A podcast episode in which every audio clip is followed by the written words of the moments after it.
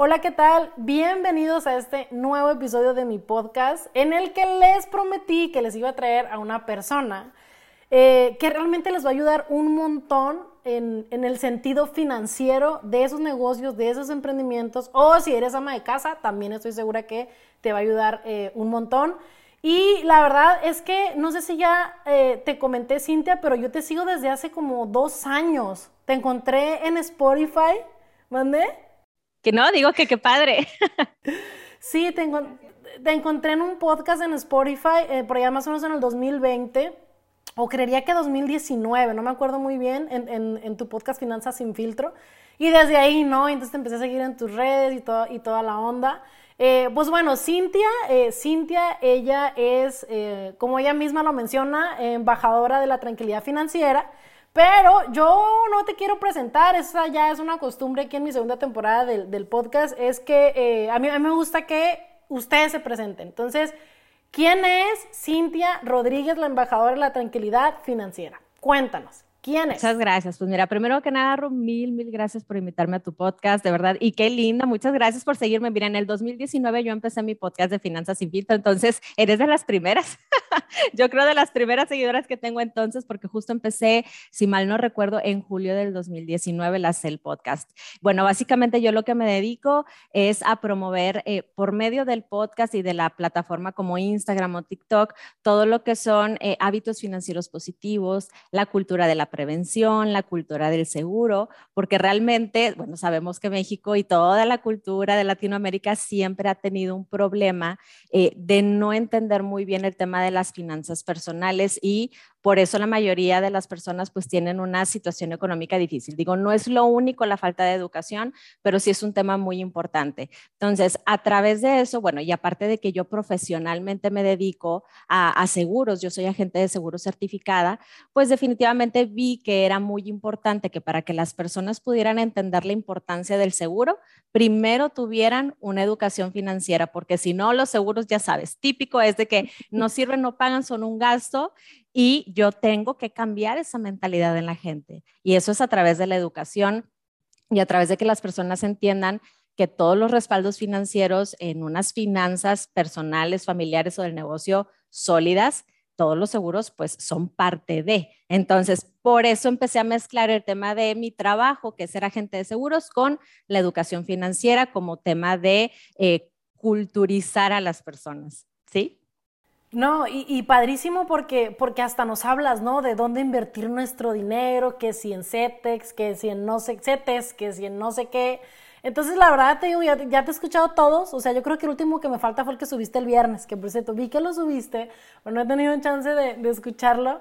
Eh, pero la verdad es que está muy padre porque, mira, tanto, como dices tú, o sea, a nivel personal, a nivel emprendedor, a nivel, a cualquier nivel que tú manejes dinero, tienes que entender o tienes que encontrar esa manera en la que tú le puedas dar la vuelta y lo puedas usar a tu favor, no para irte de vacaciones todo el tiempo, ¿no? Sino para que vaya creciendo, ¿no? Como, como un arbolito. Exactamente. De hecho, justo, por ejemplo, hay muchas personas que de repente me hacen comentarios. Yo que hablo mucho del tema del ahorro, porque obviamente, bueno, yo todo el tiempo estoy dando asesorías, ¿no? Asesorías personales y en estas asesorías pues platicamos mucho acerca de metas de inversión de largo plazo. Entonces, yo hablo mucho, mucho tratando de concientizar acerca del ahorro, del ahorro, del ahorro, de la inversión. Y muchas personas de repente me comentan de que no, este, para, o sea, como que ¿por qué ahorrar ahorita? Y si no sé si mañana voy a estar vivo y si mejor ahorita que otro día, porque no sabemos y que la pandemia nos enseñó que somos muy frágiles y que no sé. Bueno, el punto es que ponen todas sus barras ahí con tal de sacarle la vuelta al tema. Este, y, y es lo que tú dices, o sea, necesitamos entender que todo el tema de cuidar nuestras finanzas personales no es nada más ahorrar, ahorrar, este, me voy a, a super asfixiar y no voy a salir y no voy a gastar en lo que yo quiero. No, precisamente el tema de cuidar las finanzas es para eso, para que te puedas dar todos tus lujos que quieres sin descuidar tus gastos financieros que tienes que hacer de manera comprometida y sin descuidar tu futuro tampoco. Pero si no le pones atención a tus finanzas personales, pues ahora sí que sí te vas a gastar todo y vas a estar súper endeudado tal vez o no vas a poder, este, vas a estar viviendo al día y el día de mañana que sí necesites un ahorro no lo vas a tener. Entonces, ese es el tema con las finanzas personales. Por eso es importante, porque puedes hacer todo lo que quieres con una buena organización. Oye, Cintia, y en este caso, em, si nos referimos a un emprendedor, vamos a decir que le estamos hablando a un emprendedor, ¿no? Que emprendió cuando tú quieras, gustes y desees. ¿Qué es a lo que menos le presta atención un emprendedor? Evidentemente, cuando ya está en su mundo de, de emprender de su negocio. ¿Qué es a lo que menos le presta atención en cuestión financiera? Ahí te va, ahí te va. Normalmente los emprendedores o antes o antes de ser emprendedor o después de ser emprendedor. Pero el punto es que si ya eres un emprendedor y ahorita yo creo que hay muchos emprendedores porque a raíz de la pandemia, tú sabes, mucha gente perdió su trabajo, este, mucha gente le recortaron el sueldo, entonces haz de cuenta que fue como la tendencia, ¿no? Voy a emprender y mucha gente, las nenis, por ejemplo, que es toda, todo el emprendimiento de las mujeres en redes sociales, o sea, todo el mundo se ve orillado a tratar de tener algo adicional por medio de un emprendimiento, pues por lo que desencadenó también mucho la pandemia. Pero es, la parte bonita es si traes una idea muy padre que te gusta y tú estás convencido de que va a funcionar. La parte que no está tan padre es que hay estadísticas que ya nos dicen que el 80% de los emprendimientos en México no duran ni dos años. Entonces, ¿qué es lo que está pasando? ¿Por qué fracasa el emprendedor en sus primeros años? Normalmente es por falta de administración.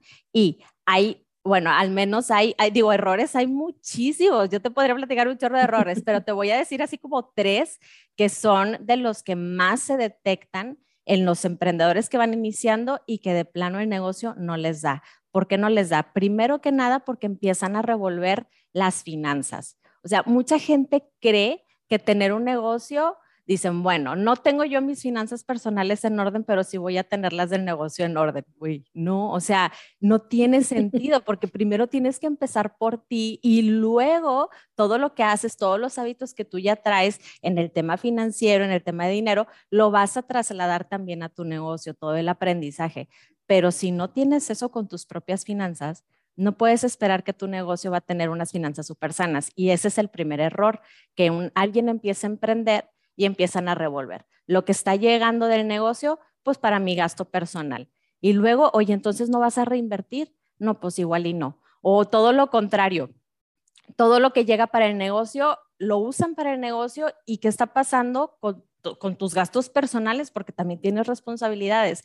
No, pues es que no puedo porque estoy enfocado en mi negocio. Entonces, hay que tener como un, obviamente, una separación de cuentas en donde la persona, que en este caso es el emprendedor, pueda destinarse un sueldo. Que créeme, suena como, ay, qué obvio, ¿verdad? O sea, tener un sueldo. sí, pero no, cuando eres emprendedor y tú solo te, te gobiernas, por así decirlo, no te pones un sueldo y crees que todo lo que entra dices, uy, me fue con ganas este mes pues, o sea, espérate tantito, ¿verdad? Porque hay una parte que se tiene que reinvertir y tú también te tienes que poner un buen sueldo, un buen sueldo que te alcance para cubrir tu estilo de vida. Entonces, ese sería como un punto principal que los emprendedores no hacen y que por eso se fracasa.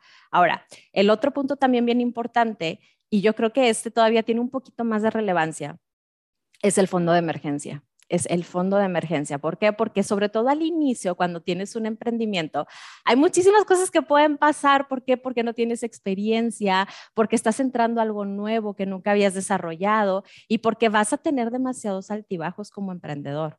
Va a haber épocas buenas y va a haber épocas malas. Y sobre todo en un inicio, no me vas a dejar mentir, son muchas épocas malas. O sea, hay muchas.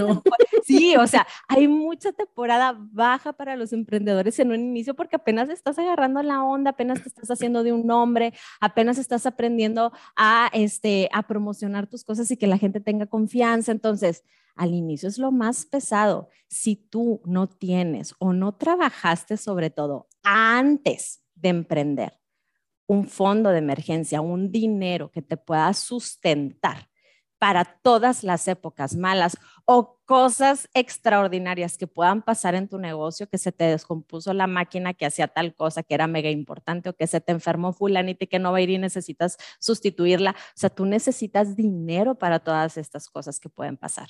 Entonces, el fondo de emergencia te puedo decir que hay muy poquitos negocios que tienen el suyo y esto lo estoy diciendo emprendedores y gente normal, o sea, gente que es godín y, o sea, la gente que tiene un fondo de emergencia es mínima, es mínima.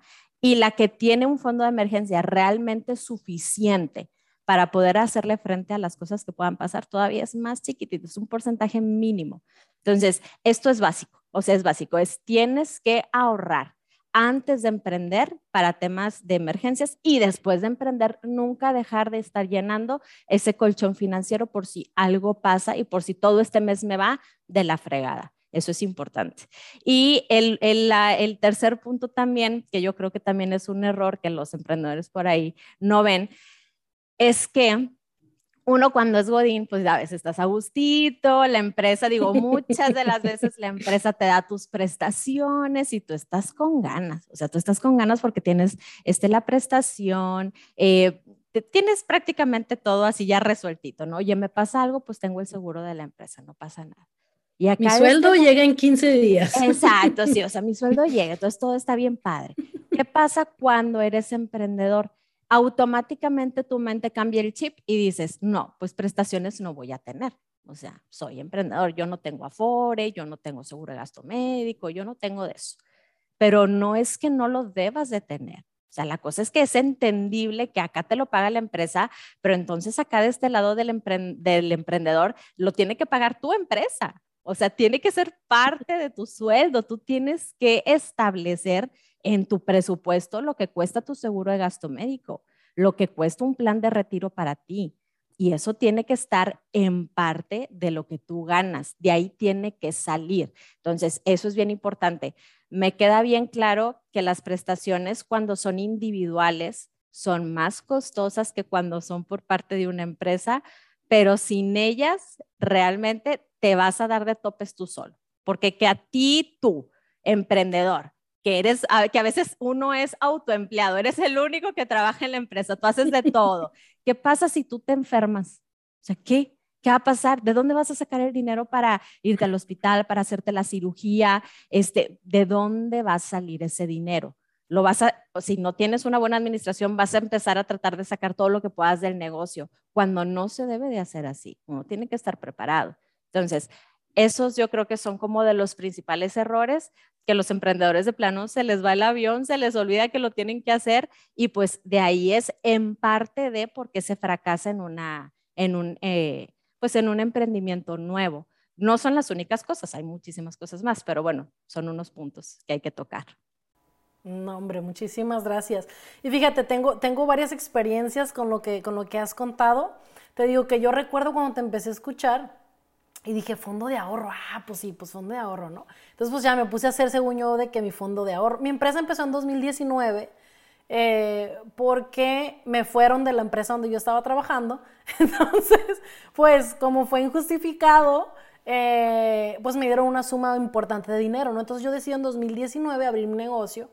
Y yo no sé, fui, qué fue que vino, que no sé qué. Entonces, bueno, mi negocio y todo. 2020 se llega la pandemia, no despedimos a nadie, pero gracias a esa salud financiera que yo tenía. ¿Cuál fue el, el, el, porque sí tomé una medida que fue, ok, yo les voy a pagar el 50% de su sueldo, pero en diciembre les voy a regresar todo, así, todo.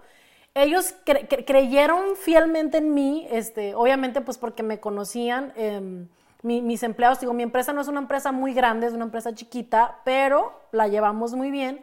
Entonces, eh, yo obviamente previniendo, ¿no? Porque tú no sabes cuánto iba a durar esta pandemia, etc. Entonces llega diciembre entonces ándale que me toca el 50% del sueldo de todo el año, más su aguinaldo. No, hombre, o sea, me fue como en feria, pero no cerramos. O sea, al contrario, contraté una persona más con las mismas, eh, o sea, yo le dije, ¿sabes qué? Yo te voy a pagar el 50% ahorita y todo lo demás lo voy a pagar en diciembre. Tengo el dinero, sí, pero no lo quiero gastar porque si a alguno de ustedes les pasa algo o lo que sea, nos va, nos va a ir mal a todos. Entonces, exactamente. Entonces eso me pasó a mí eh, y, y, y, entre, entre otras cosas, ¿no? Que estaban pasando, que tú sabes, el carro del coche, el, el pago del coche nunca paró. Eh, el pago de los seguros nunca se detuvo. Eh, entonces eran como muchas cosas que yo dije, ay, güey, dije, eh, lo bueno, como te digo, que pues yo tenía buena salud financiera y no cerramos, porque si yo no la hubiera tenido, yo cierro, o sea, yo no hubiera tenido, a ver, yo no sé diseñar, o sea, y nuestros clientes necesitan diseño, o sea, yo no hubiera dicho, ah, voy a tener que despedir a los diseñadores y yo me lo aviento. No, iba a ser imposible, ¿no? Entonces, bueno, pasé por eso. otra cosa también que pasé durante la pandemia fue que me hicieron una cirugía, eh, me hicieron una cirugía de un injerto de ligamento, me corrigieron aquí la clavícula y no sé qué tanta cosa, porque tenía un seguro de gastos médicos mayores. O sea, si no lo hubiera tenido, o sea, yo no sé si esto es real, pero el, ajustador me dice, es que tu operación salió en medio millón de pesos. ¿Qué? Le dije, que porque también en las rodillas me inyectaron no sé qué cosas, porque sufrí una lesión deportiva. Entonces en las rodillas no sé qué tanto me inyectaron unas cosas que valían un dineral y que no sé qué, y que en el otro hombro también, y que traías la cervical no sé qué. O sea, un rollo, ¿no? Yo dije, wow, o sea, en mi puta vida, o sea, me hubiera podido pagar eso si no hubiera tenido un seguro de gastos médicos mayores, ¿no? Y la verdad es que, em, te digo, yo desde que te empecé a escuchar, yo ya tenía una amiga que vendía seguros. Entonces, no sé si te acuerdas que yo te escribía y te decía, oye, Cintia, es que mira, yo tengo una amiga, ¿qué quieres? Entonces mi amiga me venía, ¿no? A la casa y me contaba y todo eso. Entonces, ahorita em, tengo mi seguro de retiro, gracias a ti, obviamente, que lo pago todos los meses, no es un millonal, pero es algo que me va a permitir, por lo menos en lo que voy a decidir qué hacer de los 65 para arriba. Totalmente de acuerdo. Sí, sí, sí. O sea, aquí la cosa, y, y felicidades por todo lo que tienes, es, este, no tienes, mucha gente tiene el entendimiento o el pensar de que para el retiro, como si haces cuentas, te salen unas millonadas, ¿verdad? Que vamos a ocupar. Oye, porque todo el mundo quiere tener de 50 mil a 60 mil pesos mensuales a gusto, como si nada. Y tú dices, pues sí, qué padre, pero oye, bueno, empieza a calcular la inflación por 15 o 20 años y empiezas tú a hacer los números así como en el TikTok que dicen aquí calculando, así te pones a calcular y te salen unas cantidades muy estratosféricas de ahorro que tendrías que estar haciendo.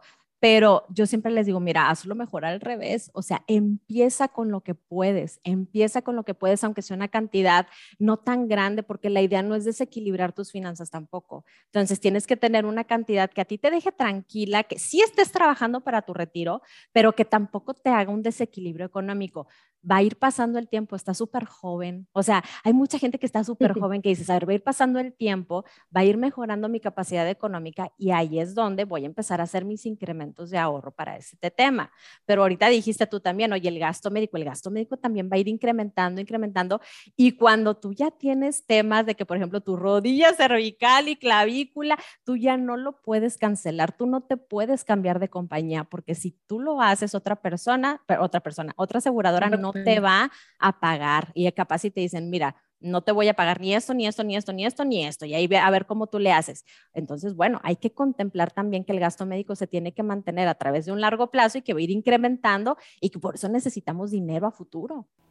Claro, no, y te vas a ir para atrás, te vas a ir para atrás, pero pusimos en hold, me tuve que cambiar de compañía por una historia ahí medio, medio turbia que hay.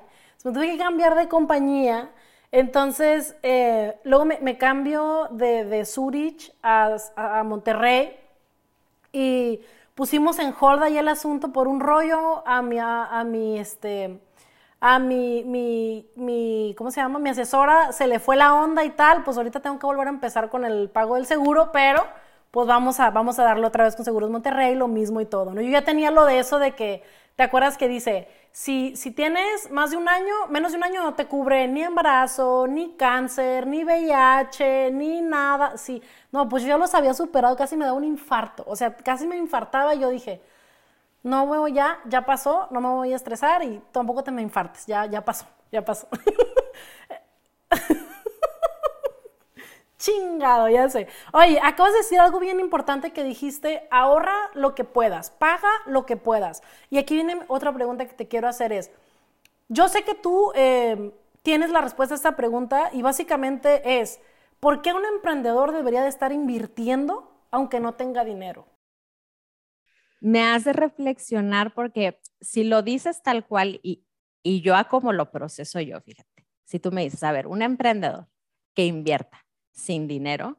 Siento que esa es, siento que ese es como el, el, no el mito, sino más bien lo que la sociedad le mete mucho a los emprendedores también. Como que hay que invertir, de dónde, quién sabe, tienes que sacar, pero tienes que invertir. Y mi consejo en lo personal, yo que investigo mucho y que veo mucho de todas las personas que, por ejemplo, ahorita hoy en día están endeudadas, porque luego la gente dice, no, no tengo dinero para invertir, pero pues déjame, voy a pedir y luego lo pago y luego, que me paguen lo pago. Y yo, pues bueno, digo, puede ser, digo, la mayoría de los, de los emprendedores se financia. Pero a mí realmente, si tú me haces esta pregunta, yo en lo personal, mi consejo así muy personal, habrá muchos otros que te digan otras cosas, yo diría no. O sea, el no tener dinero o uno, o es una mentalidad y realmente sí tienes dinero, pero no quieres invertirlo, ahí es donde tenemos que decir, a ver, sí, tienes que invertir por tal, tal y tal. Pero si realmente estás en, en una situación donde no tienes dinero, no creo que sea conveniente invertir, sobre todo porque todos los emprendedores, como tú sabes y ya platicamos, tienen mucho altibajo al momento de emprender. Entonces, todos los, eh, todas las inversiones, tal cual, una cosa son ahorros y una cosa son inversiones. Y todas las inversiones tienen riesgos. Las inversiones de eh, adquirir más, este, voy a adquirir más maquinaria o voy a contratar más personal porque yo me estoy imaginando que voy a tener un montón de gente que va a venir a comprarme es un riesgo. No sabemos si realmente tu proyección optimista va a pasar. La, sí, es, es, real, o sea. Proyección optimista. Eh, pues, eh, y es muy, es muy normal que las personas digan de que no, hombre, voy a vender un chorro y me va a ir súper bien porque este negocio es lo que a nadie se le ha ocurrido en la vida. Y resulta que al final pues a lo mejor no tenías un buen conocimiento del mercado y no es así, no es eso lo que pasó. Entonces, invertir mucho dinero en un negocio cuando todavía no lo pruebas, cuando todavía no pasa el piloto de tiempo, es un riesgo muy grande porque luego tú te quedas con todo. ¿Y qué vas a hacer? Y sobre todo si no era dinero tuyo y lo pediste prestado, si sabes más o menos en cuánto están las, las tasas de créditos personales, son tasas de interés del 40, 50, 60%. Wow. Imagínate, o sea, es una cosa estratosférica lo que la gente tiene que pagar. Y luego, yo me financié para comprar todas esas cosas o para invertir en, este, en mi negocio o para invertir, porque mucha gente también dice, oye, ¿no tienes dinero para invertir en la bolsa? Pídele prestado al banco, le pides prestado al banco, tú lo inviertes y con lo que te deje de ganancia, tú pagas y te quedas con una ganancia. Pues sí, pero tienes que tomar en cuenta que lo que estás invirtiendo en la bolsa te tiene que dejar cuánto de interés para que realmente sea negocio y no salga el pago, para que realmente salga el pago.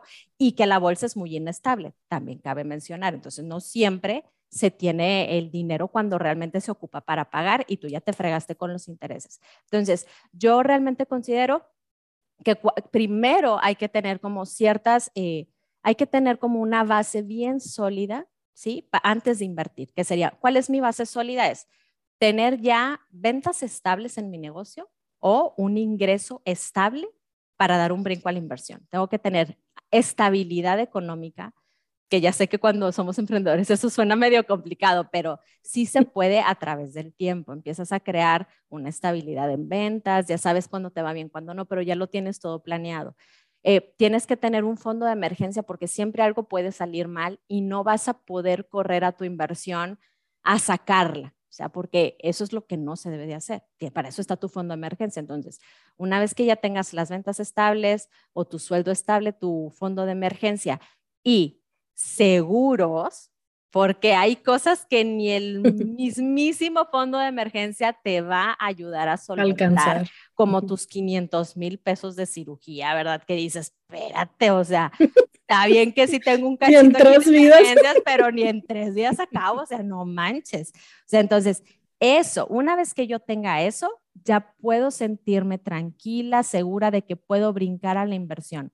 Antes de el ahorro es importante, sí debemos de ahorrar. Oye, es que no tengo dinero. Sí, sí, sí, bueno, es lo que todo mundo dice, ¿verdad? A ver, realmente ya te aplastaste un ratito a hacer números para, que, para ver realmente si no hay dinero o te lo estás gastando, en qué te lo estás gastando. Ahí es ese cambio de mentalidad. Ahora, también otro tema bien importante justo aquí en esta pregunta es que hay, hay muchos, este, pues godines, que lo que te platico es que se, en vez de aprovechar el, tiempo que tienen en su trabajo ¿sí? Donde están ganando un sueldo cómodo, donde tienen su prestación y traes una idea de emprender, ahí es el momento de ahorrar bastantísimo dinero para que puedas poner tu emprendimiento y estar tranquilo de que a lo mejor juntaste dinero para uno o dos años, donde pues, oye, con lo mínimo voy a subsistir, ¿verdad? Con lo mínimo porque ahorré, porque junté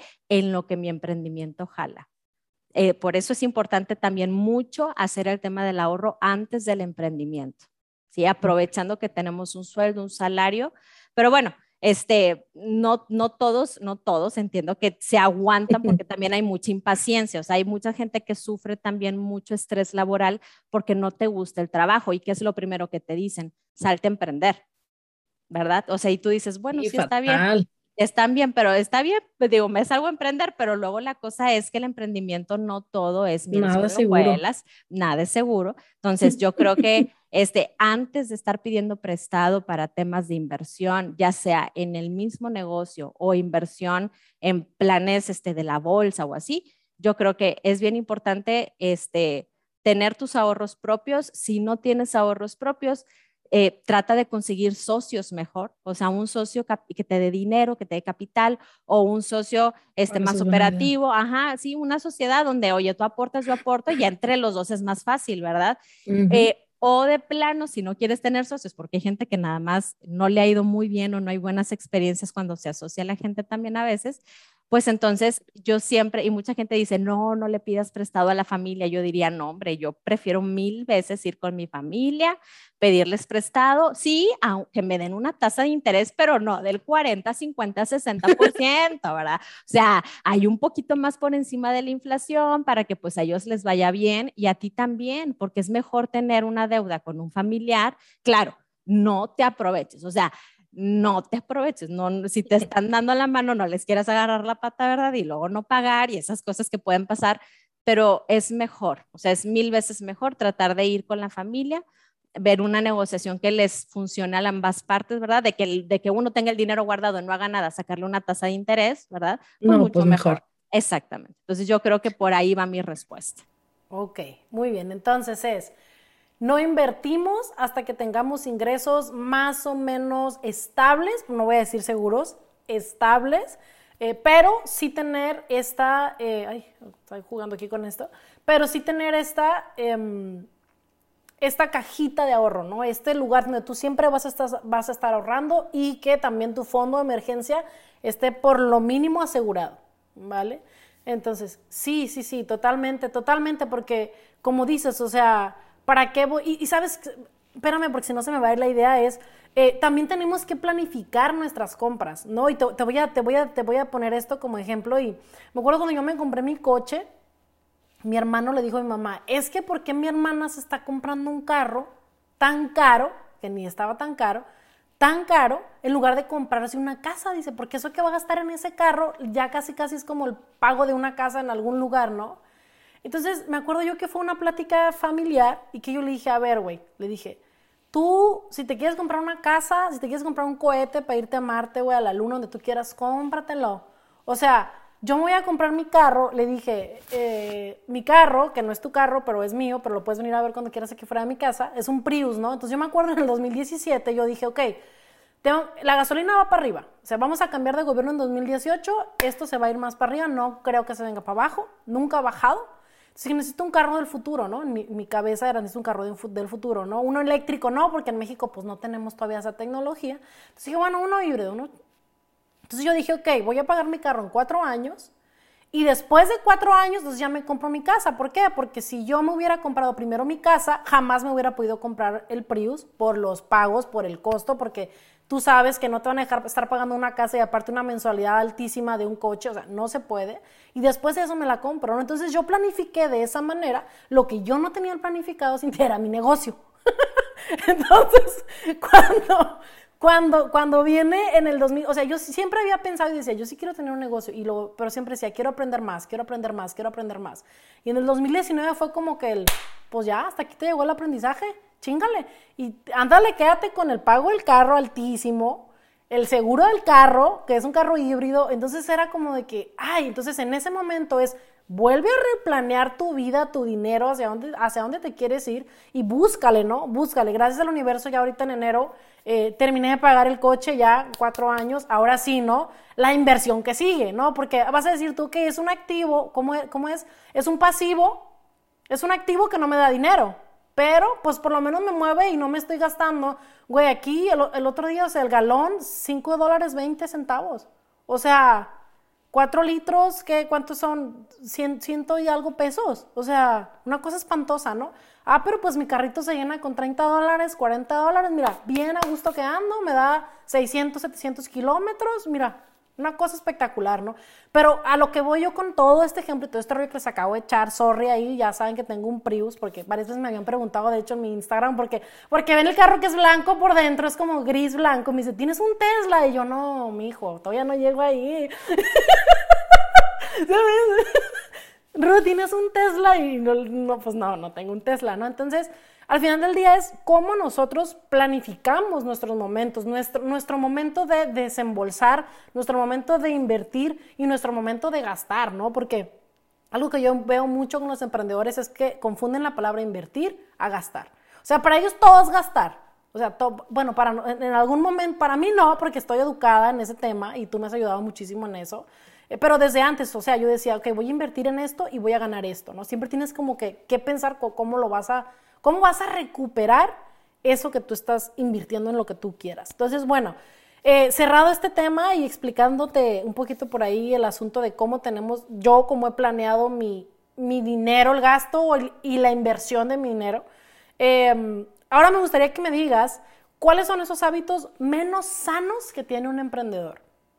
Chíngatelos, chíngatelos, regáñalos. La verdad, o sea, la verdad es que el, el primer hábito que todos los emprendedores tienen que no, o sea, que es lo peor que pueden hacer, y ahorita te lo decía, es caer en las deudas, ¿sí? Y no pagar a tiempo sobre todo, porque está bien, o sea, sabemos que el crédito pues a veces es, em, o sea, que no lo puedes evitar, es inevitable, tenemos que pedir crédito porque a lo mejor ni conseguí socio, ni mi familia me apoyó, y pues yo no tenía tanto dinero para meterle y ahora sí ya no tengo trabajo. Estoy en buró.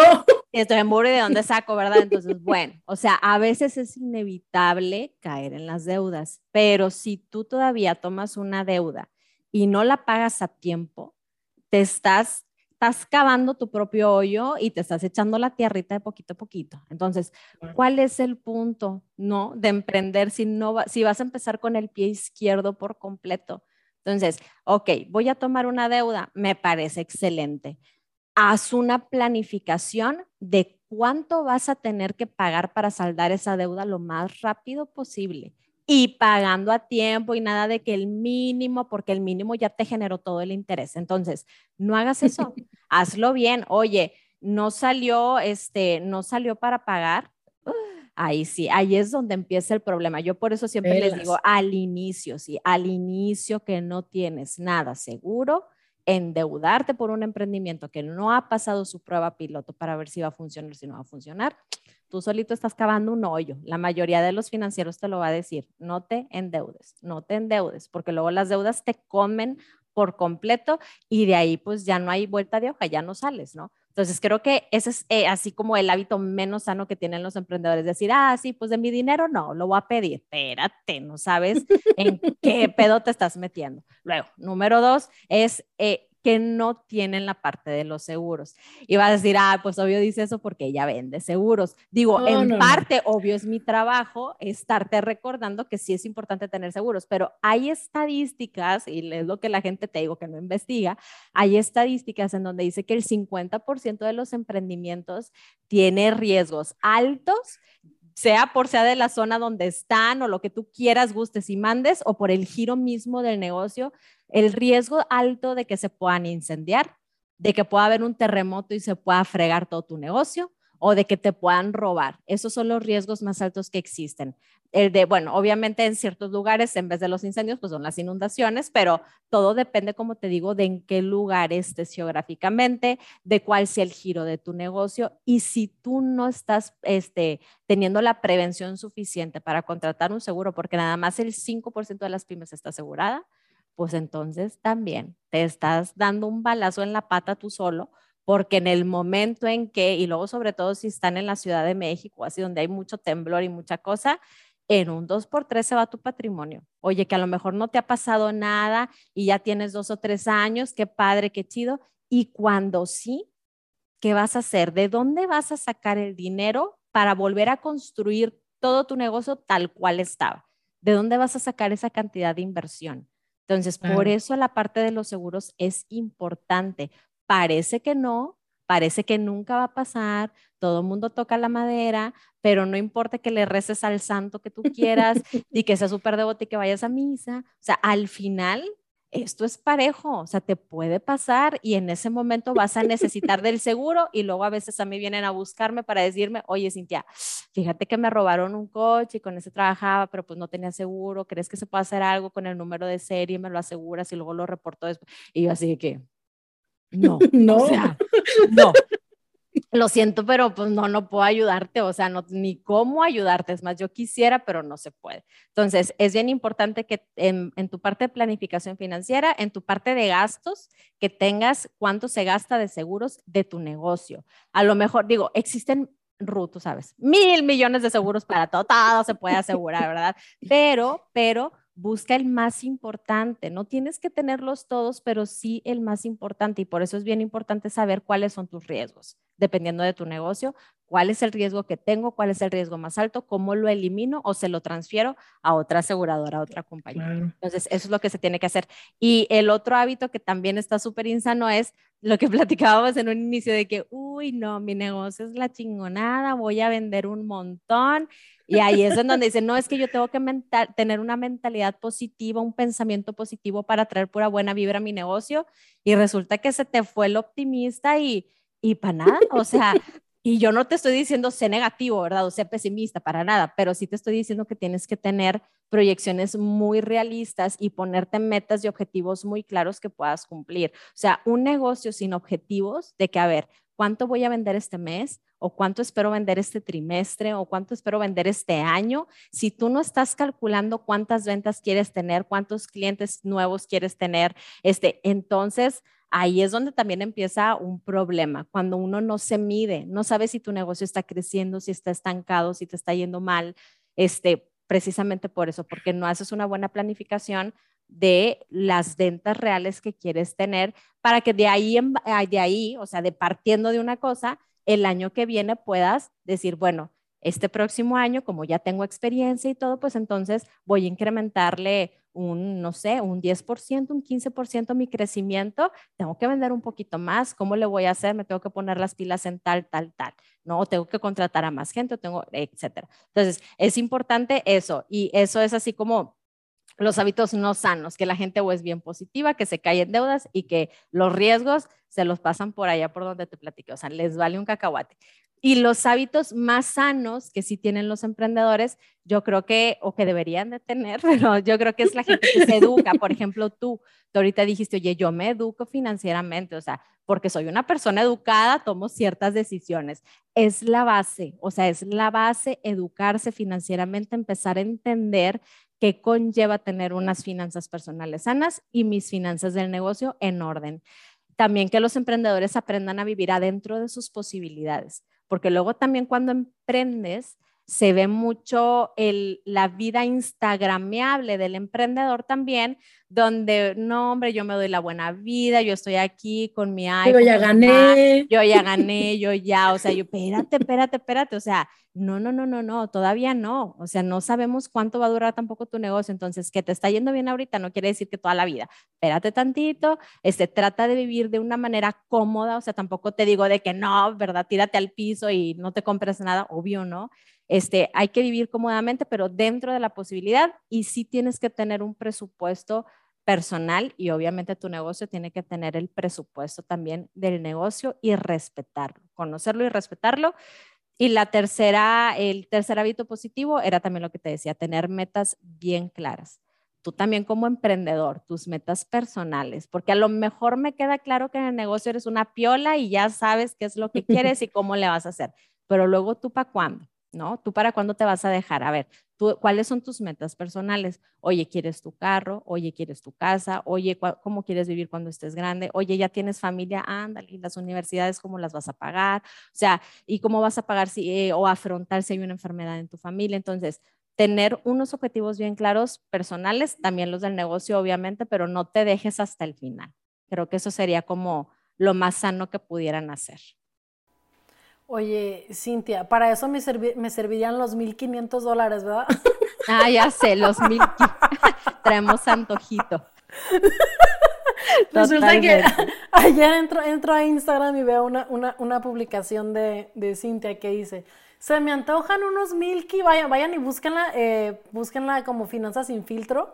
Eh, así estás, ¿verdad? En Finanzas sin filtro o en Genio Seguros, que es tu, es tu otro negocio también, ¿no? Si no me equivoco. Eh, bueno, antes se llamaba Genius Seguros, oh, el, Instagram. Luego le cambié el nombre a raíz de que empecé el podcast y dije, lo voy a juntar todo. Si es Finanzas sin filtro ahora. Listo. Entonces ahora búscala en Finanzas sin filtro y dice, se me antojan unos Milky. Y luego trae unos puntitos y dice, 500 dólares. unos 1500, o sea. Todo eh, con el de pesos, ¿no? De dólares ahí, porque sí, totalmente. O sea, ya no, ya no se nos antoja nada más que el dinero ahora. Ya sé. Somos bárbaras, imparables, ni modo. Oye, te, traía otra pregunta para ti sobre que nos dieras una guía. Eh, ya has repetido en varias ocasiones, creería yo, algo que nos pueda servir de guía eh, para, para, tener las, las, las, las, finanzas sanas, pero eh, te, te, dejo, te dejo que, que lo cuentes, ¿no? Una guía así súper rápida, ¿qué es lo que tendríamos que hacer en el emprendimiento para tener finanzas sanas? Vale, yo creo que, bueno, habría como cinco pasos que pudiéramos cumplir, que cinco pasos todavía, este, porque eso hay como un montón, pero bueno. Tan cumplibles, tan cumplibles. tan cumplibles cinco, ¿verdad? Así, en la palma de la mano, entonces ahí te va. El primero es que sí tengas un buen registro de ventas. Tener un buen registro de ventas es como tener un buen registro de, ingresos en la parte personal, o sea, de que se tiene que hacer, se tiene que hacer. ¿Para qué tengo que registrar? Es que por qué, pues si vendo qué bueno y lo que caiga que cayó, o sea, hay mucha gente que es muy al chile, por eso hay que especificar, hay que registrar y sí tenerlo todo súper bajo control, ya sea con alguna herramienta, este, pues digital, y ahorita ya hay mucha tecnología, o si eres de la antigüita, pues en Excel, ¿verdad? Si no le quieres invertir todavía en eso, bien te va a servir para saber cuáles son tus mejores meses de venta, qué es lo que estás vendiendo mejor, quién es la gente que te está comprando, así vas a conocer el mercado. Entonces, definitivamente registrar le va a ayudar mucho a tu negocio. Luego, registrar los gastos, que en lo personal también aplica, ¿verdad? Oye, yo estoy registrando en qué gasto y en el negocio para qué me sirve, para exactamente lo mismo que te sirve a ti registrar tus gastos personales, para que sepas qué gastos son necesarios en el negocio y cuáles no y cuáles son mermas y qué es lo que tú podrías recortar. Entonces, eso de registrar ingresos o ventas y gastos es súper, súper importante. Obviamente en el registro de gastos vas a poner tus deudas, por eso, para que no se te vayan a pasar y que mejor recortes todo lo que se pueda con tal de liquidarlas lo, lo más pronto posible. El número tres, bueno, hay, no, bueno, de hecho el tres está incluido en ese, que era lo de las deudas. Tienes que tenerlas organizadas, tienes que saber cuál es la tasa de interés que te está pidiendo y tienes que saber, bueno, o la que tienes que pagar más bien, y también tienes que saber las fechas de pago. ¿Hasta cuándo? Para que literalmente no te esperes al último día para pagar. Mucha gente hace eso, de que, bueno, ¿cuál es la fecha tope? Le voy a sacar jugo hasta donde no no quiere decir que esté mal, o sea, hay gente que a veces lo hace y eso es como lo inteligente, que te dan como 45 días para pagar, tú aprovechas, etcétera. Está bien, pero si ya tienes el dinero antes de que pase cualquier cosa, mejor págalo, págalo y olvídate de un pendiente menos que sería la deuda. El número cuatro sería tener un fondo de emergencia, tener la parte de los seguros, porque ¿qué va a hacer esto? Pues que tú tengas un respaldo financiero ante cualquier eventualidad, que no sabes si con el fondo de emergencia te va a alcanzar. Entonces, necesitas ambas cosas. El fondo de emergencia a lo mejor te va a servir más por si tuve un mes malo y tengo que pagar, se me descompuso una máquina, tuve que pagar, este, y todo lo que es el tema del seguro, a lo mejor, digo, es para cosas muchísimo más grandes, más catastróficas, pero igual ocupas lana y no te va a alcanzar. Entonces, esas serían las cuatro cosas. Y la número cinco, que también ya hemos dicho por ahí, es ponte un sueldo, ponte un sueldo ponte vacaciones, ¿verdad? Porque luego somos workaholic y tampoco este, nos damos vacaciones, pero ponte un sueldo, ponte vacaciones y obviamente lo que, eh, lo que representa en costo de la vacación tiene que ir en parte de tu sueldo anual. Em, ponte tu fondo de retiro, ponte tus prestaciones de gastos médicos. Eso no se te puede pasar ni de bromita. Esa sería como mi guía. Listo. No, hombre, pues súper, perdón, súper completa. O sea, súper, súper completa. Yo me acuerdo en aquel entonces que yo te escuchaba, que tú nos recomendabas, que de hecho voy a hacer dos comentarios, tú nos recomendabas que, que, que, que usáramos un Excel porque así como que se te queda más, ¿no? El, el, asunto, bueno, pues yo no te hice caso, al principio sí, pero ya luego no. Usa una aplicación que está muy padre que se llama Spendy, que es S-P-E-N-D-E-E, -E, y la pago anual, no, no me cuesta nada, no sé, no sé, no, sé, cuánto me cuesta, pero es un gasto muy, muy pequeño. Eh, y la verdad me encanta porque puedo conectar mis bancos, entonces ahí tengo todos mis ingresos, tengo mis egresos, puedo hacer carteras, por ejemplo, si tengo ingreso en efectivo que no me está entrando al banco, las puedo tener aquí y entonces te, está muy padre porque la abres, entonces vienen todos tus bancos y te dice riqueza total o lo que tienes ahorita es esto. Pero lo padre que está de esa aplicación, no sé si la, si la conoces, está padrísima me encanta a mí porque te dice, ok, esta es tu riqueza total, pero te quita los gastos de las tarjetas de crédito, los pagos. Entonces, en lugar de decirte, güey, tienes cinco pesos, pero debes dos, te dice, güey, tienes tres. O sea, esto es lo que tienes. Entonces está con madre porque yo, yo un día, un día cuando recién la empecé a usar dije, ah, canijo, ¿cómo que nomás tengo eso? Dije, ¿cómo? Pero pues había usado la tarjeta de crédito y, y resulta que te lo resta, ¿no? Entonces, este, así tú ya sabes cuánto, cuánto tienes y cuánto no. Entonces, la verdad me encanta y están diferentes monedas. Eh, se me hace que me cuesta como 30 dólares al año o algo así, no me acuerdo, pero a mí me súper encanta. A mí me súper encanta porque eh, registro todos mis gastos, cuando son en efectivo los registro, cuando son con tarjetas pues es automático. En México todavía no se pueden conectar muchos bancos, pero ya hay algunos como eh, Santander, que es el que yo tengo, y Banamex y, este, y Bancomer. Creo que BBVA Bancomer también se puede, no, no estoy bien segura, pero por lo menos... Eh, Banamex y Santander sí los puedes conectar, están con madres, tarjetas de crédito, tarjetas de débito y, y, te digo, eso, para mí es una chulada, porque yo nada más la abro y ya digo, güey, ah, ok, tengo cinco pesos para gastar, güey, este mes. Te voy a decir una cosa, cuando uno va empezando, sobre todo cuando vas iniciando, que no tienes como mucho conocimiento, que no tienes tus finanzas en control ni nada, sí se recomienda mucho la parte del Excel para hacerte consciente, pero solo en un inicio, o sea, no creas que yo también, por ejemplo, que yo todos los meses, así como si, no, obviamente no, obviamente las aplicaciones te ayudan porque optimizas mucho el tiempo. ¿Sí? Pero ahí es donde la gente no es consciente tanto.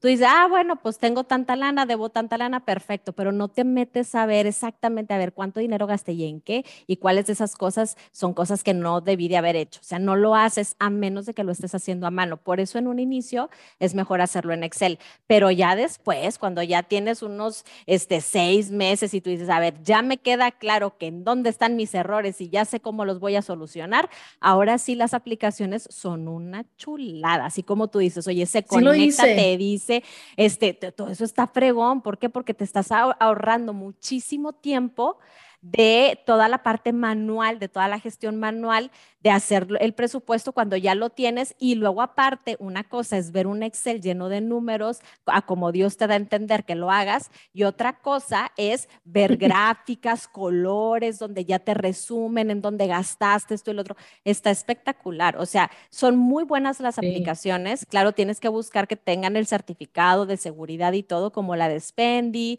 como la de este Finerio, o sea, hay muchas muy buenas.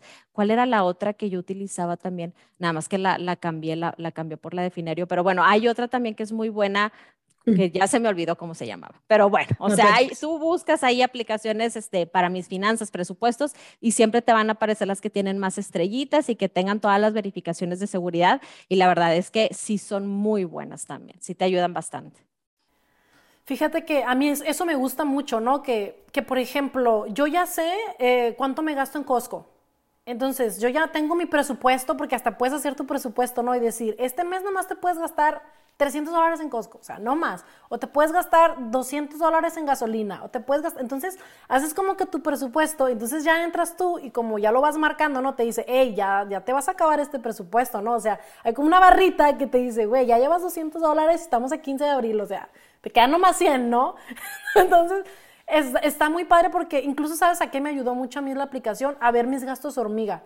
Yo dije, bueno, ¿en qué gasto? ¿En qué, en qué gasto? Que, que no me doy cuenta. Entonces empecé a ver yo la aplicación, una tontería. Ah, regalito de no sé qué, concierto de no sé quién fue, el cumpleaños de la prima, el quién sabe qué, la comida en la calle. Olvídalo. O sea, te va, te va, te va, te va ajustando la vida, la verdad. Claro, como dices, hay que ser conscientes. Si yo lo empecé a hacer así en Excel, pero luego ya era tanta cosa que yo dije, no, no, no, necesito gráficas, porque hasta yo me ponía a hacer las gráficas y tú dije, ay, no, mejor algo así. Entonces, pero sí empecé en Excel, pero, pues empecé porque te escuché a ti y yo dije, oye, oye, pues sí es cierto. Dije yo, entonces la verdad, te ayuda, sí, dije. Como el otro día que di una capacitación el otro día que di una capacitación de WhatsApp a una de nuestras clientes, le digo, oye, mira, es que le vas a usar así, no sé qué. como a los tres días le iba a dar, le iba a dar otra capacitación, ¿no? Entonces se la di. Le dije, oye, ¿qué onda? ¿Cómo te fue? Oye, fíjate que sí funciona.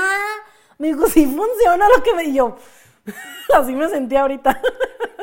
Por eso. Sí, la verdad, yo, este, yo siempre yendo bien aplicadita. Y ya, ya para finalizar, dos cositas. La verdad es que no, está muy buena esta plática. Ya llevamos 50 minutos. Este, está, está muy, muy buena. Eh, ya ya para, para, para, terminar con esto es em, dos, dos, cositas. La, primera es, em, uno de, de, tu, en tu capítulo de, de, de, inicio de año, bueno, que lo hiciste por ahí más o menos como los finales de enero, hablas, hablas mucho del tiempo y del dinero. Entonces, bueno, no hablas mucho, es un, es un, episodio cortito de siete minutos, pero me, me súper encantó. Eh, donde, donde nosotros evidentemente le damos un valor a cada cosa, ¿no? Entonces, le damos un valor al tiempo y un valor al dinero. ¿Cómo ¿Qué es lo que tú has encontrado en, en, el mundo del emprendimiento o con los emprendedores con los que tú has trabajado en, este, en, este sentido. O sea, ¿cuánto vale mi tiempo? ¿Cuánto vale mi dinero? ¿A qué le doy más importancia? Digo, yo ya te escuché en el podcast, pero me gustaría un poquito que, nos dieras tú como esta visión de cómo lo catalogamos nosotros como emprendedores y cuál es el valor real que le damos a cada una de las dos cosas, ¿no? Al tiempo y al dinero. ¿Cómo, cómo nos contarías ahí? Ahí te va. Yo creo que sobre todo cuando, cuando eres emprendedor y cuando vas iniciando, lo que menos hace la gente es darle un valor a su tiempo. ¿Sí? Y eso a mí, y, es, ya te estoy hablando desde mi experiencia personal, ¿sí? Una cosa es de que, bueno, o sea, tú obviamente valoras el, el dinero que llega y que entra y todo, pero el tiempo que te representó a ti conseguir ese dinero es donde, donde la gente se empieza a equivocar. Por ejemplo, te voy a poner un ejemplo. Yo en un inicio quería este, cobrar mis asesorías. Ahorita no las cobro, son gratuitas para los que, para los que quieran hacer su promoción. Son gratuitas, pero yo en un inicio quería cobrar mis asesorías. Y era todo un tema, porque era de que, bueno, ¿y cuánto voy a cobrar? Pues es que, a ver, nunca este, he cobrado, entonces por eso tengo que cobrar poquito. No, espérate, porque no es el hecho de que nunca hayas cobrado no quiere decir que tu tiempo no valga. Entonces, la gente tiene que empezar a pensar, así como cuando estás trabajando en una empresa, aunque no seas emprendedor, este, que el sueldo que estás ganando te conlleva gastar la mayor parte de tu vida en ese trabajo y que si tú sientes ya después que dices, oye, espérate, son ocho horas al día y me están pagando esto y aparte no soy feliz y me estreso todo y ta, ta, ta, ta, ta, y es donde empiezas ahora sí a cuestionarte si realmente lo vale. O sea, realmente este dinero que le pongo mucho interés porque con este dinero sobrevivo, pero a ver, mi tiempo se me está yendo la vida, se me está yendo la vida y no estoy valorando realmente lo que, lo que cuesta toda mi energía que estoy depositando en tal empresa o en este caso en mi negocio. Entonces yo al principio cobraba súper poquito porque yo decía, bueno, voy a cobrar súper poquito este, porque prefiero que la gente lo pague. ¿sí? Si, si cobro más caro, la gente no lo va a pagar. Pero entonces lo que yo después me di cuenta fue, a ver, ¿cuánta experiencia tienes? ¿sí? Este, ¿Cuál es el valor agregado que das frente a otros agentes de seguros? Y empecé a contabilizar como toda esa parte de decir, no, se me hace que no puedo cobrar tan barato y empecé a poner otro tipo de precios. Luego, ¿qué fue lo que me llevó a quitar el costo de las asesorías? Fue que como quiera, las personas en temas de educación financiera, o sea, porque a lo mejor te pagan una asesoría para cualquier otra cosa, ¿eh? porque todo el mundo le paga especialistas, al doctor, al psicólogo, al dentista, todo el mundo, ¿no? Este, al de marketing, ¿por qué no? O pero al de finanzas, como es algo que dejamos siempre hasta el final, pues la gente hoy ya no trae el presupuesto, no sé qué, no sé qué, no sé qué, y allí es donde empieza a hacerse el mercado súper, súper chiquitito. Y entonces yo empiezo a, a, pensar cómo me va mejor, no cobrando las asesorías y hablando con la mayor cantidad de gente, a tipo ahora sí que a, son de como María Teresa de Calcuta, ¿verdad? Pues digo, sin ganarle un peso a mi tiempo, pero de esas personas que me escuchan, cierro yo los negocios que ahora sí hacen que yo tenga un sueldo estable. Pues entonces prefiero eso, ¿verdad? Porque ya siento que mi tiempo sí lo valió. Ya siento que todas las asesorías que yo di sí lo valió. ¿Por qué? Porque junté tantos clientes entonces. Pero sí, las personas yo creo que en un inicio no se dan el valor suficiente con tal de conseguir a los clientes, se desviven a veces trabajando demasiado por algo que a lo mejor no están cobrando mucho porque hay mucha competencia, entonces se tienen que bajar y luego aparte los clientes son bien que te quieren regatear y todo. Y ahí es en donde tú tienes que tener pues el colmillo, ¿no? Y, y, ponerte tú también en tu plan de, a ver, no, no puedo cobrar menos de esto. ¿Por qué? Porque tú necesitas también entender que el dinero que tú vas ganando, si lo vas acumulando, todo es más caro en el futuro. Era lo que hablaba en el episodio. O sea, no me alcanza ahorita el dinero para 10 años, lo mismo, no me va a alcanzar para nada el dinero que estoy ganando ahorita dentro de 10 mes o para un mes, porque el costo de vida, no, 10 años ya me la volé, o sea, porque ahorita la inflación es como de un 7 anual. Sí, entonces imagínate, entonces tú también así, oye, tengo que subir mis precios, mínimo la inflación y capaz un poquito más, porque ya tengo otro año más de experiencia y puedo cobrar un poquito más caro. Entonces, todo el mundo lo hace, todo el mundo incrementa sus costos y todo. Y eso es lo importante que tienes que entender. A través del tiempo, tú, tu tiempo, o sea, el, perdóname, a través del tiempo, lo que vale tu tiempo va siendo cada vez mayor en término económico. ¿Por qué? Porque va incrementando también tu experiencia laboral. Entonces, que no se te olvide que tienes que poco a poco ir mejorando tus costos también, ¿verdad? O sea, en términos para ti, económicamente, no que los vayas abaratando, sino que mejores tus costos de lo que tú ganas, porque cada vez tenemos que incrementar el sueldo también, porque tenemos que ir con el nivel de vida y cada vez irlo ajustando tiene que ser mejor. No trabajamos para quedarnos estancados. Siempre queremos mejores cosas. Entonces, hay que irlo incrementando de poco en poco y pues nada más sí valorar completamente todo el, eh, el intercambio de energía que estamos haciendo por dinero. Entonces, realmente lo vale, porque el tiempo, o sea, el dinero va y viene, como dicen, pero el tiempo no. el tiempo ya se te va y se te fue y sorry, baby. Entonces, bueno, creo que por ahí no sé si contesté o no tu pregunta. Sí, sí, sí, totalmente, ¿no? Y, y, esta parte que mencionas de que sí voy y le pago a un especialista, pero a un agente de finanzas, agente de seguro, pues no, ¿no? Entonces es como que ver, ver, ver esa parte, ¿no? Y una cosa también muy importante es que cuando tú vas y, le, y pagas por una asesoría a una persona de finanzas, de marketing, cuando vas y le pagas a un médico, pues realmente es una inversión, ¿no? Porque un médico necesitas estar bien para poder trabajar.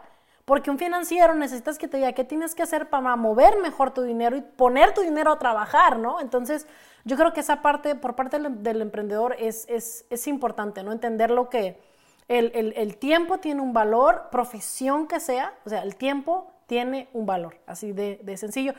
Y pues bueno, eh, yo súper encantada de tenerte aquí y ya ahora sí te voy a dar esta, este, este último estironcito de este tiempo y es, ¿cuál sería ese consejo así súper, súper ganador eh, que le darías a un emprendedor con respecto a sus finanzas? De todo lo que hemos hablado, ¿cuál sería tu mejor consejo? Sí, yo creo que sí, no, el mejor consejo y va a ser algo que ya está muy trillado, pero pues insisto, o sea, no hay más que invertir de tu tiempo, o sea, ya ni siquiera te estoy diciendo dinero, o sea, dinero si quieres, no le metas, pero sí invierte tiempo en aprender sobre finanzas personales. Hay cosas que son gratuitas ¿sí? Como mis asesorías. Ah, no te Como tu podcast. Como el podcast, Finanzas y No, hay muchas cosas que son gratis. O sea, ya ahorita hay artículos, pero hartos artículos y cosas donde tú puedes aprender. Hay cursos gratuitos que son súper buenos de universidades, de la Conducef, este, de de donde realmente tú puedes sacarle un valor a tus finanzas y empezar a entender cómo funciona este mundo, que no es tan complicado como parece. Las finanzas personales siento yo que son un poco más sencillas que las finanzas del negocio. Las finanzas del negocio son frías, son números, hay que ser muy calculadores. Las finanzas personales son emocionales. Entonces, esas las podríamos aprender a controlar de manera más fácil porque es nada más autogobernarse uno, ¿verdad? Que dicen, no, eso suena más difícil. mejor me voy con las del negocio que son más frías porque yo no me puedo autogobernar. Pero bueno, así es como debería de funcionar. Nos debemos de, de gobernar para qué? Pues para poder tener todo en orden. Entonces, si tú inviertes tiempo, ¿cuánto? Porque luego el activo más este, valioso que tenemos también es nuestro tiempo. Pero como tú decías ahorita, ¿vale la pena? Oye, le inviertes una hora, dos horas en ver una serie de Netflix porque te encanta y te fascina que no tengas realmente el tiempo, el tiempo de invertirle a lo mejor unas, pues no, una hora, o sea, por no decirte mucho, a lo mejor una o dos horas a la semana a aprender sobre temas de finanzas, a buscar dónde te puedes capacitar, este, qué curso puedes tomar. Te digo, hay cursos que son súper cortitos, hay mil personas en YouTube que te pueden explicar cosas fáciles de manera muy, muy sencilla. Entonces, hazlo. O sea, no hay no hay de otra más que el aprendizaje para que realmente puedas ver cómo cambia tu situación económica. Si tú no escuchas, si tú no practicas, ¿verdad? Nunca vas a ver que le vas a dar el brinco al charco. O sea, ¿estás contento en donde estás? Ah, no me hagas caso. Olvídate de mí, no me hagas caso. No estás contento en el lugar en donde estás y quieres mejorar y ya quieres cambiar tu situación económica, literalmente ya tienes que ponerte un espacio Mucha gente le llama cita financiera, de que tengo una cita financiera yo con mi pareja o incluso hasta con la gente de tu negocio. A ver, raza, siéntense todos porque esto le ayuda a todos. Vamos, es, en vez de tener una junta laboral donde vamos a hablar de, de qué fue lo que pasó en la operación, vamos a tener una junta laboral y vamos a poner un curso de finanzas. Y órale, te estás ayudando tú, estás ayudando a tus colaboradores y esto le sirve para todos. O sea, el tema, tener a tus colaboradores también ya cuando hablamos de un emprendimiento un poco más grande, este, realmente contentos en su, bienestar financiero es lo mejor que puedes hacer, que, porque el estrés financiero es el de lo que más afecta a los trabajadores. Entonces, si tú los ayudas a educarse, créeme que te lo van a súper agradecer. Entonces, creo que la parte de educación sería como el cierre y sería la base y el medio y el final de un emprendimiento. O sea, nunca dejar de aprender. Sí, totalmente. No, hombre, yo la verdad que estoy súper encantada y yo no voy a buscar a nadie en YouTube porque te tengo a ti, Cintia. yo, no voy a... yo a buscar a nadie porque de verdad eh, escuchan su podcast. Eh, yo, recuerdo que te, te he recomendado un montón de veces en mi, en mi, en mi Instagram. Y, y, algunas amigas sí que te han escuchado y que sí me han dicho, oye, sí nos ha ayudado. Y alguna otra que, güey, yo no puedo sea, yo no nací para escuchar podcast y como dices, no, ok, no quieres escuchar un podcast, pues lee, ¿no? O mira un video o haz otra cosa, pero, pero sí, definitivamente yo creo que la educación financiera, y creo que ya se ha hablado en, muchos otros lugares de esto, es, debería de estar dentro de los pilares de la educación que nos dan, desde la primaria, educación financiera y educación emocional, yo creo que son dos, dos asignaturas que tenemos pendientes, por lo menos tú y yo, que ya, ya somos millennials, este entonces, por lo menos tú y yo sí las tenemos pendientes yo creo que eh, estamos a tiempo. O sea, todas las personas que nos están escuchando, quiero que sepas que nos escuchan en varios países. Entonces, o sea, no así que tú digas miles de personas, pero sí nos escuchan, por ejemplo, en España, en Colombia, en Argentina, aquí en Estados Unidos, en México. Entonces, la verdad está muy padre y donde quiera que ustedes estén, de verdad, busquen en Spotify. Eh, el, ¿También estás en Apple Podcast? O, o, ok, Apple Podcast, Google Podcast, este, busquen Finanzas sin, filtro de Cintia Rodríguez. De todas formas, yo por ahí se los voy a dejar en, mi historia cuando, cuando saque este episodio, que probablemente va a ser la siguiente semana, eh, para dejarlos descansar en Semana Santa y que no se preocupen ahorita por su dinero. No te he escuchado el último, que lo subiste el viernes, pero lo voy a escuchar. ok, ok, lo escucho antes. Entonces, este, lo, voy a subir por ahí y claro, haciéndoles la invitación a que contacten a Cintia. Ya vieron, tiene sus asesorías gratuitas, por lo menos nomás para ver qué tiene que decirte. O sea, de verdad, ve y acércate, estoy súper segura que va a tener algo súper valioso uh, para ti. En el sentido evidentemente financiero, sea como dices, personal o del negocio. Y tienes toda la razón, del negocio son completamente fríos, esto entra, esto sale, se acabó, pero en la vida personal no lo necesito, pero me lo merezco, no lo necesito, pero lo quiero, lo necesito, lo quiero, de eso no salimos, ¿no? Entonces, pues bueno, yo te agradezco muchísimo, Cintia, de verdad que te hayas dado este, este ratito que ahí la, trajimos medio, la trajimos medio, medio, medio accidentada la entrevista, este, pero yo te agradezco mucho, ¿verdad? Tu apertura, yo te admiro un montón, este, te admiro mucho porque de verdad que eres una mujer que investiga, sabe de lo que habla y que aparte te hace aprender de finanzas riéndote. Si ustedes van a su Instagram, se van a morir de la risa. Es una cosa espectacular. Oye, ¿tú tienes una agencia o alguien o son cosas que se te van ocurriendo? No, no, algunas cosas se me ocurren y otra cosa es mucha inspiración de lo que ves en TikTok, por ejemplo. Es que en TikTok, bueno, TikTok ahorita es como mi punto de inspiración porque yo me meto y me, me saco unas risas de lo que sube la gente y ahí se me ocurren cosas para poderlas este, subir a Instagram. Wow. no tengo una agencia, ahorita todo lo hago yo sola porque y siempre me preguntan, pero me encanta. O sea, yo de verdad me fascina y por eso toda la parte administrativa de mi negocio, pues la, la, tengo que delegar porque me gusta mucho tomarme el tiempo, obvio, para mis asesorías, que pues me toma mucho tiempo estar asesorando, pero también para todo lo que hago en redes sociales, porque me encanta subir cosas en redes sociales. Y sabes que me ayuda mucho a la creatividad. O sea, se te tiene que prender el foco. Yo antes decía, no, yo soy cero creativa y ahora digo, no, me sorprendo. A ver, ay, a veces me sorprendo, digo. Si soy yo, dices. Sí, ¿Seré yo? No, pero sí. Este, muchísimas gracias, Ro, de verdad, por la invitación. Eh, ahí discúlpame que, que, nos tardamos un poco en conectarnos, pero bueno, creo que este episodio ya quedó bastante completo. Ojalá le sirva mucho a tu comunidad. Eh, mil, mil gracias. Estoy muy contenta de haber estado aquí con ustedes. Muchísimas, muchísimas gracias. Y pues nada, esperemos a ver si nos funciona el video, lo subimos a YouTube, que ando por ahí estrenando canal, la verdad ni sé qué ando haciendo, pero ahí ya, los, ya ando subiendo cosas. Eh, y si no, pues nada, nos quedamos aquí nada más en el podcast. Muchísimas gracias de verdad, Cintia, y todos ustedes de verdad aprovechen, aprovechen esto eh, que tenemos aquí con Cintia. Y pues nada, ya saben, nos vemos en el próximo. Listo.